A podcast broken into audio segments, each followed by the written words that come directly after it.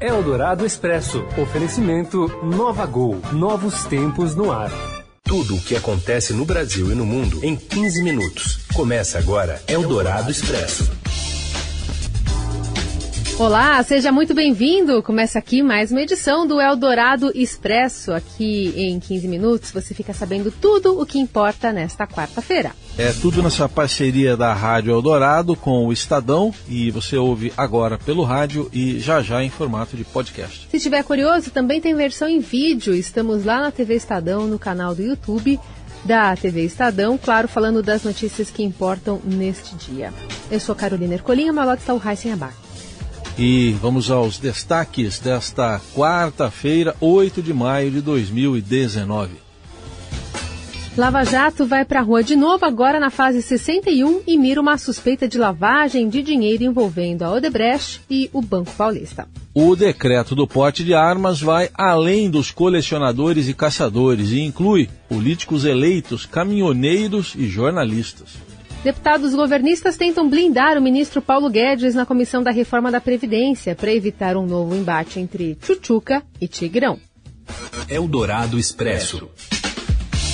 A Polícia Federal e o Ministério Público Federal e também a Receita Federal deflagraram na manhã de hoje a fase 61 da Operação Lava Jato, chamada de disfarces de mamon.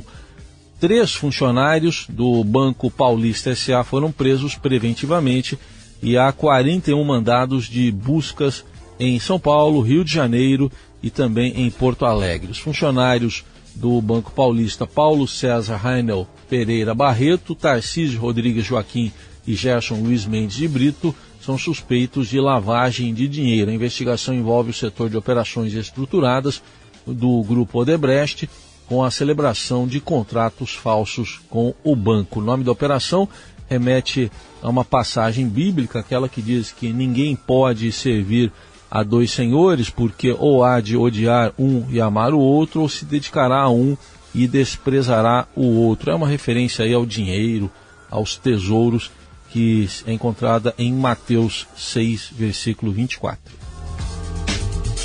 Eldorado Expresso. Bom, agora a gente vai lá para Brasília saber da expectativa para a chegada do ministro Paulo Guedes. Ele vai participar hoje da reunião lá da Comissão Especial da Reforma da Previdência. Quem tem informações é a Camila Turtelli. Oi, Camila.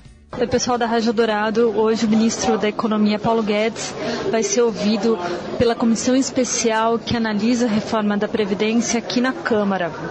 Não há, até agora, nenhum acordo de procedimento relacionado a tempo reduzido, de fala, de membros, de não membros. Então, a expectativa é que vai ser um debate bastante longo, que deve entrar à noite e não tem hora para acabar. Hoje também pela manhã, o secretário da Previdência, Rogério Marinho, ele também esteve aqui na Câmara, sendo ouvido por outra comissão, que é a Comissão de Finanças e Tributação. É isso, vamos acompanhar os debates e ver como que o pessoal deve se comportar hoje, já que na última visita do ministro Paulo Guedes aqui na Câmara acabou em briga, né? Teve confusão, bate-boca. Vamos ver se hoje o clima é um pouco mais tranquilo. Eldorado Expresso. Bom, a Camila lembrou daquele episódio, né, de Chuchuca e Tigrão, que pode tirar do sério o ministro Paulo Guedes hoje. Para você lembrar do que se trata, segue a sonora. Apresente a essa comissão, é sua obrigação, que estudos, que projeções levaram a esse tipo de entendimento. Eu estou vendo, ministro, que o senhor é tigrão quando é com os aposentados, com os idosos, com os portadores de necessidades. O senhor é tigrão quando é com os agricultores, com os professores, mas é tchutchuca quando mexe com a turma mais privilegiada do nosso país. Fala aí do Zeca Dirceu, né? O deputado que é filho, inclusive, do ex-ministro José Dirceu. Bom, aguardaremos então pela presença do ministro, que faz parte desse esforço né, para acelerar os trabalhos lá na comissão.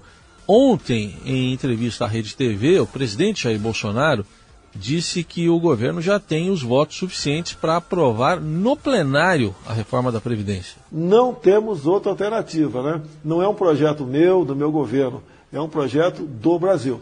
E para isso estamos tendo apoio na Câmara, no Senado, do presidente Rodrigo Maia, do outro presidente, o Davi Alcolumbre. E hoje em dia acredito que já temos ah, os votos suficientes para aprová-la em plenário.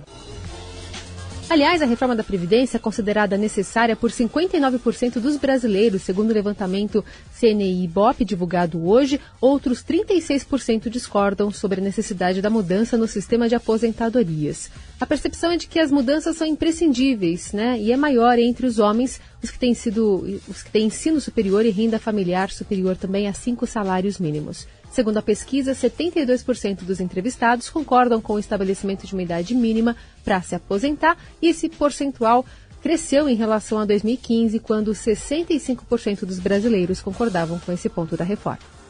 Eldorado Expresso. O presidente Jair Bolsonaro discutiu o pacto federativo aí com governadores mais cedo, depois voou para o Rio de Janeiro e você tem mais informações lá da capital fluminense com a repórter Denise Luna. Presidente Jair Bolsonaro participou há pouco da entrega de medalhas pelo Dia da Vitória, uma comemoração que é feita todo ano no Monumento dos Pracinhas, no Rio de Janeiro, em comemoração ao fim da Segunda Guerra Mundial, há 74 anos. O presidente veio acompanhado do ministro-chefe do Gabinete de Segurança Institucional, Augusto Heleno, do governador do Rio de Janeiro, Wilson Witzel, e do prefeito da cidade, Marcelo Crivella. Em rápido discurso, Bolsonaro ressaltou a importância das Forças Armadas para garantir a democracia e a liberdade de um país. Meus irmãos, meus amigos brasileiros, feliz é a pátria que tem as suas Forças Armadas com o compromisso de lutar a qualquer preço por sua liberdade e por sua democracia. O exemplo destes no passado, cada vez mais, se faz presente na alma do soldado brasileiro. Eldorado Expresso. E o decreto presidencial, assinado ontem para facilitar o porte de armas para colecionadores, atiradores esportivos e caçadores, também beneficia outras categorias.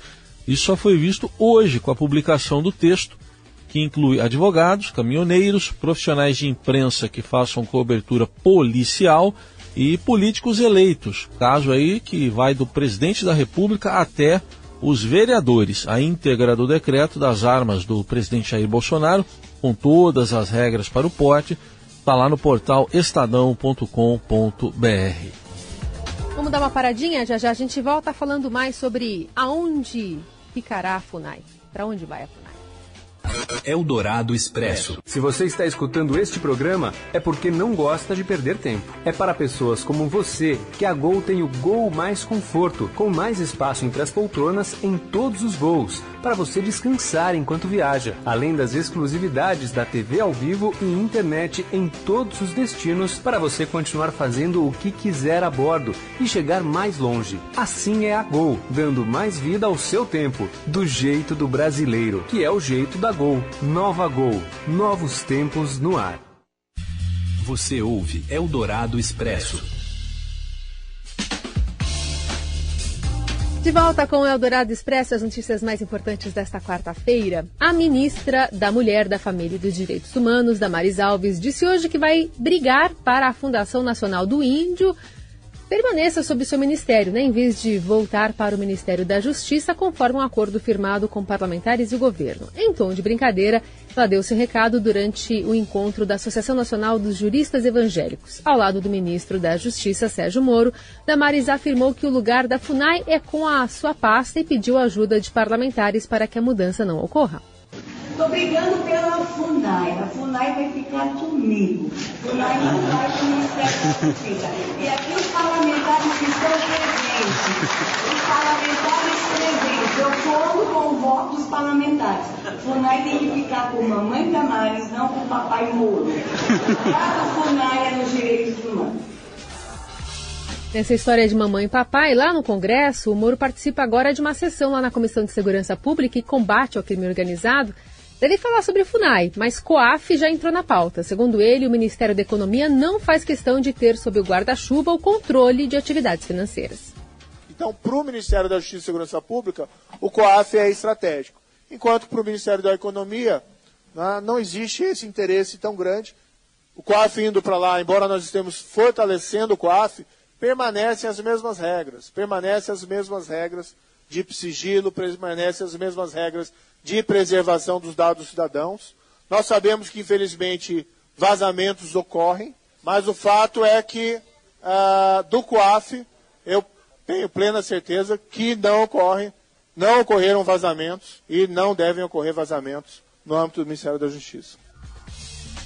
Quem acompanha de perto a reunião é o ex-comandante do Exército. Após ser atacado nas redes sociais pelo autoproclamado filósofo Olavo de Carvalho, o general Eduardo Vilas Boas foi aplaudido pelos deputados ao entrar na sessão da Comissão de Segurança. Dentre os presentes que o aplaudiram, estava lá o ministro da Justiça. Eldorado Expresso. A Ajax e Tottenham decidem hoje à tarde, aqui pelo horário brasileiro, quem será o adversário do Liverpool na final da Champions League. O Liverpool que fez 4 a 0 ontem no Barcelona. E por aqui também tem novidade. Pô, fechou Luxemburgo, tá de volta agora com o Pocheto no Vasco. Quem? Pô, fechou. Olá, Robson amigos. Morelli. Hoje eu queria falar de dois assuntos. Um, Liga dos Campeões. Ontem todo mundo viu e quem não viu perdeu o jogo Liverpool e Barcelona. O milagre dessa vitória do Liverpool por 4 a 0 diante de um Barcelona de Messi, de um Barcelona completo, de um Barcelona que havia vencido a primeira partida, a partida de ida por 3 a 0. Por que que deu Liverpool?